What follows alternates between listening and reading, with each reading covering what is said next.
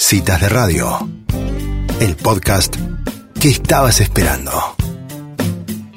Bueno, y es un gusto para mí darle la bienvenida a esta columna de Pensando en Familia a nuestra queridísima Marichu Seitún, psicóloga reconocida, y la verdad es que una voz que muchos buscamos escuchar en esta situación. El título de la columna de hoy es Al rescate de padres e hijos en esta cuarentena que parece interminable. Marichu, bienvenida, soy Elisa, ¿cómo estás? Muy bien, gracias Elisa, un placer estar una vez más con ustedes. Los meses pasan muy rápido en cuarentena. Rapidísimo, rapidísimo, rapidísimo.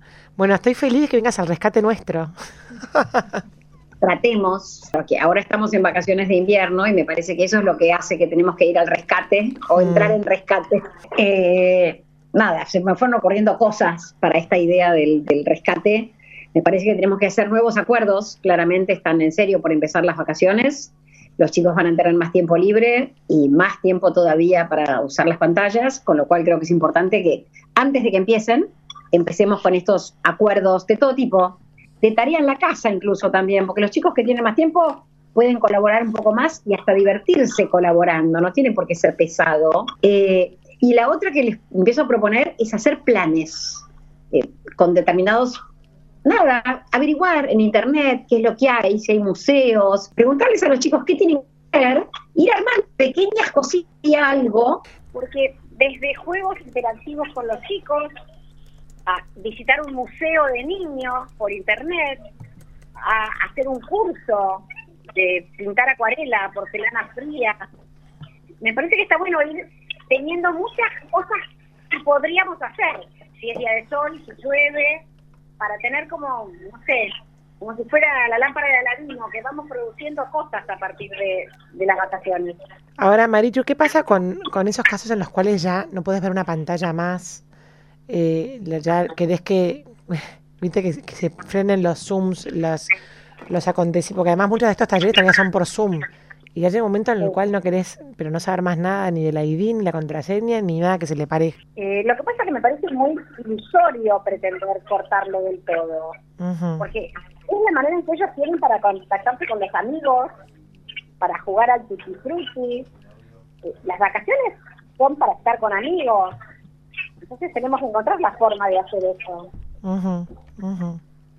Es otro Zoom.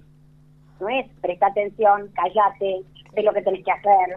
Claro, claro, está bueno para armar la reunión social eh, con los amigos, bueno, mediando, mediando la pantalla, pero por ejemplo decir, bueno, todos los se juntan a tomar el té a las 5 de la tarde, cada uno en su casa y conversan. Claro, a ver, no puede ser de a 10, porque no se puede, pero de a 2 o 3, me parece que es una linda, y entonces es decir, haciendo una lista de cosas que podríamos hacer y después las van organizando a medida que pasan los días. Pero si no tenés planes y si no lo investigaste, al final te vas a mirar con cara de horror y los hijos van a ver tele todas las vacaciones. Hmm. Y no está bueno, no está bueno. Marichu, ¿y qué, qué cosa, qué, qué consejo nos das para los que mm, tenemos que fomentar un poquito más la paciencia o reajustar las expectativas de que se cambien de vuelta las cosas o de ajustarnos de vuelta a estos planes de, de más tiempo en cuarentena lo que pensamos en nuestro interior de que íbamos a estar? La respiración profunda, ¿te gusta?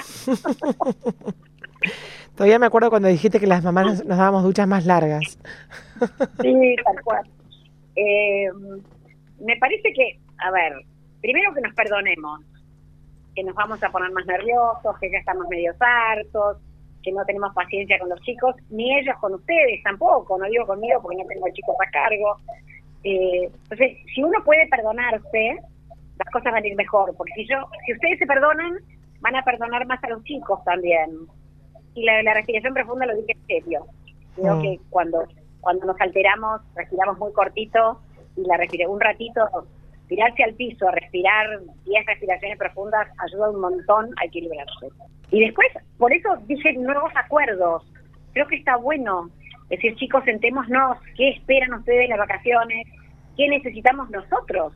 Porque nosotros necesitamos que no se acuesten tan tarde durante la semana, porque nosotros nos levantamos a la mañana temprano. Y nosotros necesitamos que no se pasen todo el día con el teléfono en la mano. Entonces, está bueno tener esa charla antes de las vacaciones. ¿Te parece que, que, se, que sumaría, por ejemplo, soñar con lo que se puede hacer después de que se pueda salir la cuarentena, por ejemplo, algún viaje que, quisiéramos hacer en familia a otro lado, hablar de eso y pensar eso en familia? Está buenísimo.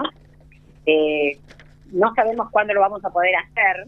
Yo te diría que soñemos para julio del año que viene o para diciembre del año que viene, porque hasta que no esté la vacuna no me parece que es un, buen sueño. Eh, tampoco me gustaría ilusionar a los chicos que en enero por ahí nos vamos al Caribe, va, ojalá. Este, si a lo mejor todavía no hay vacuna, no vamos a poder ir. O no conviene viajar en un avión hasta ese momento. Mm. Eh, pero sí, me parece genial hacer una lista de lugares donde nos gustaría ir alguna vez en la vida. Ni siquiera hace falta hacer un concreto, sino, a ver, ¿qué les hubiera gustado hacer en las vacaciones de invierno? ¿Qué les gustaría hacer en otras vacaciones de invierno? Marichu, ¿qué tal? Soy Angie, ¿cómo estás? Hola, Angie. Eh, pensaba también en, de alguna forma, en las vacaciones, aunque haya un poco bastante incertidumbre, ¿no? Respecto a la vuelta del colegio y a la vida de antes, eh, también es importante hablar con ellos de, de, la vuelta a lo mismo después de las vacaciones, porque por ahí uno dice, termina las vacaciones y, y no es que hay algo distinto, es lo mismo. Entonces, generar esas conversaciones de, no sé, que hay mucha expectativa en las vacaciones, de qué vamos a hacer en las vacaciones, que en realidad va a ser un poco más de lo mismo. Y cuando vuelvan va a ser un poco más de lo mismo, porque yo creo que también depende de la edad de los hijos que uno tenga. Ahora están en muchos casos algunos en vacaciones también. Entonces es como que son no hay un corte, ni un principio, ni un fin de nada. Sí, no, sí hay un principio y un fin de estamos haciendo tareas escolares o no.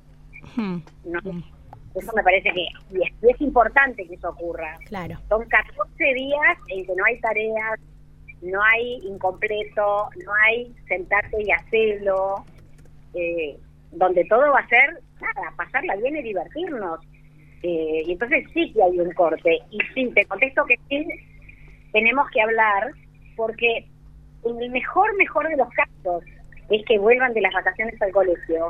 No van a ir todos los días, no van a ir todos juntos, van a ir con tapaboca, van a, van a tener que cuidar la distancia social. Entonces, probablemente ni siquiera vuelvan, eh, pero aunque vuelvan, todo esto hay que ir conversándolo. Sí, sí, a mí me, me, parece que, por lo menos acá, que a veces se habla un poco de, que algo va a ir cambiando y estamos en una fase diferente que por ahí en Capital, eh, me parece que también es importante generar esos espacios, aunque después no se den, porque realmente es algo muy muy raro lo que está pasando. Ir al colegio algunos un ratito con tapaboca, entonces de un día para el otro que esto empiece a suceder, está bueno por ahí las vacaciones empezar a familiarizarnos con lo que creemos que puede llegar a ser, ¿no? Sí, sí, y para eso yo vi, por ejemplo, un chiquito coreano en un videito que lo ves como se higieniza cuando entra al cole. Bueno, mostrar esas cosas me parece que es útil pero hablar de las opciones también es muy importante.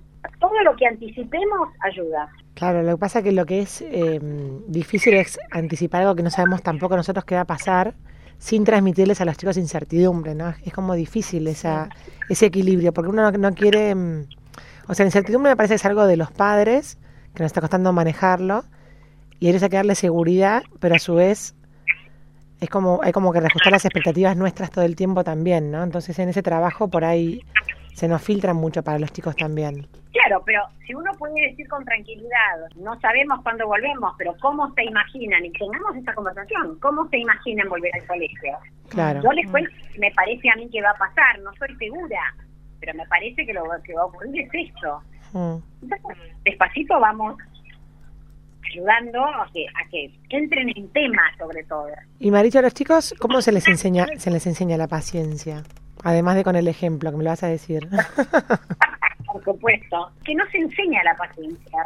La paciencia viene con confianza. Un chico que confía que mamá va a volver, me puede esperar. Un chico que entiende que va a poder jugar cuando sea un poquito más grande o que va a tener teléfono cuando sea más grande, va a poder esperar ese teléfono. Está muy relacionada con la confianza y con la esperanza, la, paciencia. Y por otro lado, también otra que no dije es, te acompaño en el dolor y, o sea, la impaciencia también es natural. Yo quiero que ya vengan mis amigos que hoy es mi cumpleaños. Mm. Entonces, yo te acompaño en lo que sentís y te acompaño a esperar. nada, vamos a ir juntos, avanzando. Bueno, ahí pusiste un ejemplo de algo que a veces es difícil, que cuando una fecha importante, por ejemplo, un cumpleaños, ¿no?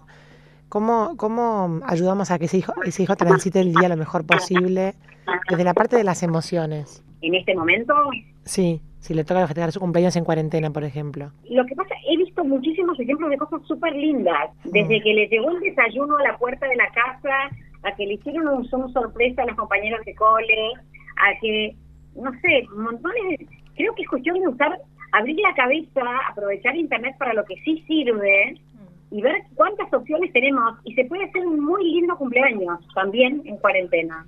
Claro. Y el chico es súper querido y súper acompañado.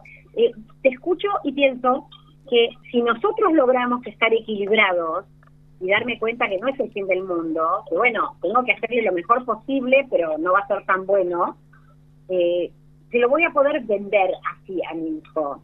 Ahora, si yo soy angustiada y digo, pobrecito, este cumpleaños, que no lo voy a poder festejar, también voy a transmitir eso. Tal cual. Sí, otra vez más, me parece que esto es un, un claro ejemplo de, de- de la importancia de respirar y darse duchas largas los padres. Creo que esa, eh, o sea, cuando te escucho hablar y pensando en, en- en lo que pasa, por lo menos en mi casa, creo que, que como vos decís, el secreto está en, en ocuparse de uno como padre, como persona, para que después lo que baje, baje equilibradamente, con un clima de armonía. Creo que eso lo, lo generamos nosotros, ¿no? Los padres. Sí. Por desgracia y por suerte es así. Sí, por sí. desgracia, porque pone a ustedes mucha responsabilidad. Mm. Por suerte, porque el ambiente de sus casas lo ponen ustedes. Y entonces ustedes van a decir a los chicos un extremo de que la vida es bella, que la Mm. cosa tampoco es grave. Que se Claro. puede vivir así y disfrutar.